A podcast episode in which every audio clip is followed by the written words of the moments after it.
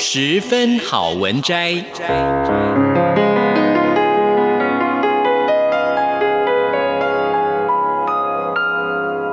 十分钟的心灵补给站。无论是快乐还是悲伤，不管是白天或是黑夜，阅读一篇好文章，也许只要短短十分钟，却能在你的心头低回，往复不已。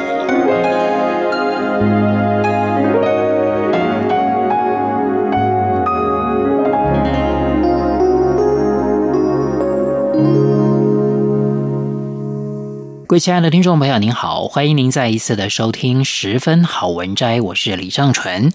我们今天要介绍的这本书是商周出版的《手机、咖啡、情绪的化学效应》，作者是阮金梅博士。哈佛大学化学博士阮金梅，他以一日生活为主轴，把日常生活当中常见的现象一一拆解成化学，描绘周遭常见的化学反应。学会用化学角度看世界，就能够透视平常无法以肉眼观察的事物。那我们今天要跟大家分享的这段篇章是爱情与化学。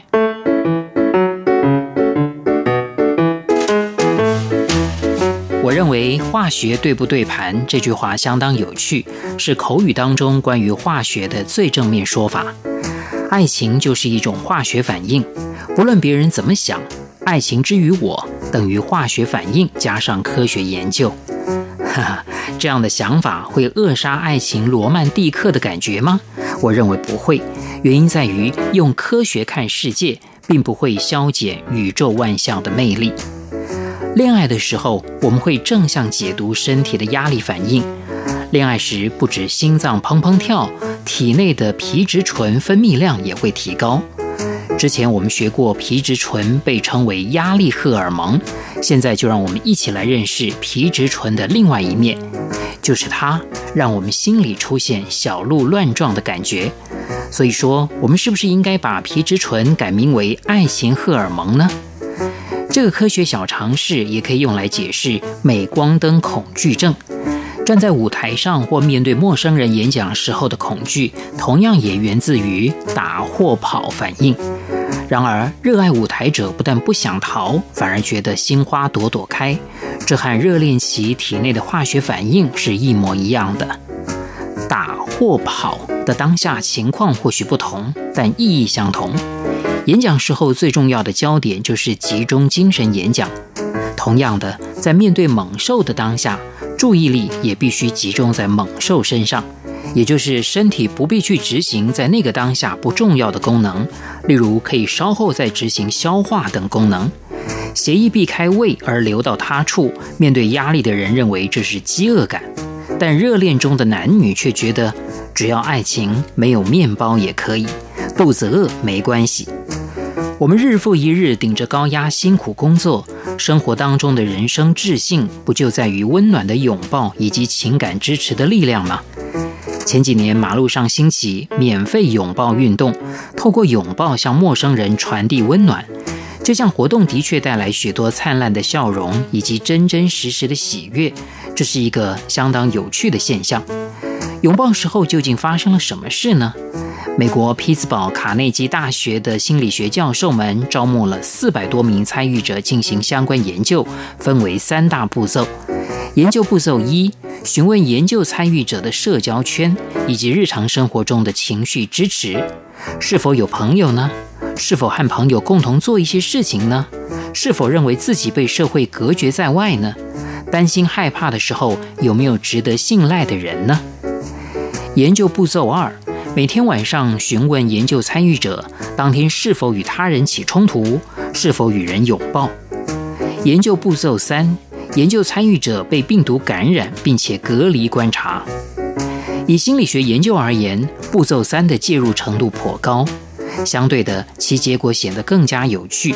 与人发生冲突可能形成压力，压力可能造成免疫功能低下。例如，人在工作压力大的时候容易感冒。研究结果发现，不论在过去两周内与人发生冲突的次数多寡，社交圈后盾强大，而且拥有良好情绪支持者，罹患病毒型感冒的几率比较低。过去两周内被拥抱的次数越多者，越不容易被传染感冒。诶，这样的结果表示，拥抱有助于预防感冒吗？关于这个议题，目前仍有待进一步的研究。大学时代学到催产素的时候，才恍然大悟地了解，人类喜欢亲亲抱抱，原来是因为这个跟分娩及哺乳有关的荷尔蒙。催产素有助于加强子宫肌肉收缩，因为它在古希腊文里蕴含着迅速生产的意思。此外，它也可以强化母婴紧密的情感连结。不仅如此，情侣接吻的时候也会促进大脑分泌催产素，让两人感情跟爱情升温。因此，催产素也被冠上“爱情荷尔蒙”的美名。正因为这份美感以及“爱情荷尔蒙”的昵称，化学系的书呆子们大多拜倒在催产素的石榴裙下，不仅衍生出一大堆周边商品，更有许多科学家专门研究催产素。催产素研究在一九七九年迈入了新的里程碑。科学家把催产素注射入没有过性经验的雌鼠体内，结果发现实验鼠开始出现照顾幼崽的母性行为，虽然它们并非自己怀胎亲生。一九九四年的研究发现，催产素会影响草原田鼠的择偶行为。草原田鼠不仅长相可爱，更是少数终身维持一夫一妻制的哺乳类动物。催产素会让草原田鼠一辈子都洋溢着爱的幸福感。催产素在人类身上有何魅力呢？一项瑞士研究要求受试者在游戏当中投资给自己信任的人，结果发现，服用催产素的实验组成员更倾向于投资给陌生人。也就是催产素有助于增加人际信任感。另外一项德国研究则指出，服用催产素之后，男性吃零食的次数会下降，也就是零食摄取热量会减少。研究者怀疑，爱情荷尔蒙似乎能够抑制饥饿感。果能如此，真是减重福音呐！不过，这尚待后续研究厘清。催产素的研究议题五花八门，不过并非一昧赞赏催产素的优点。近年研究指出，催产素有助于强化人际互动历程中的回忆。但是，不仅例如初吻等美好的人生回忆会被强化，遭人羞辱或者丧亲恐惧等负面记忆，也会因为催产素的缘故而显得往事历历，如在目前。荷兰心理学家发现催产素作用的矛盾之处：一方面，它积极强化人际关系；另外一方面，却助长小圈圈派系行为，让人更倾向于排除异己。也就是，催产素让我们一方面能够同理及怜悯跟自己相似的人，另外一方面却强化了我们对于非我族类的排斥。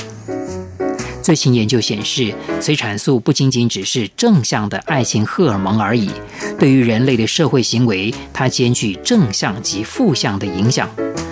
大家可以想象，我们每分每秒都接受着大量的刺激讯号跟资讯，总有一些会被忽略。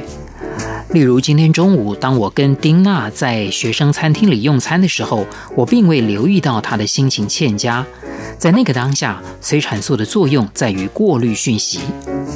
自闭症患者通常无法正确解读他人，例如脸部表情及情绪等社交讯息。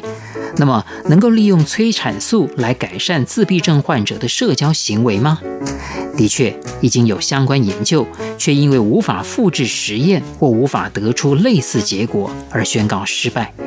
不过，针对体内催产素浓度偏低的自闭症患者而言，未来应该可以透过催产素来增强其大脑的社交能力。各位亲爱的听众朋友，我们今天所介绍的这本书是商周出版的《手机、咖啡、情绪的化学效应》，作者是阮晶梅博士。非常谢谢您的收听，我是李正淳，我们下一次空中再会。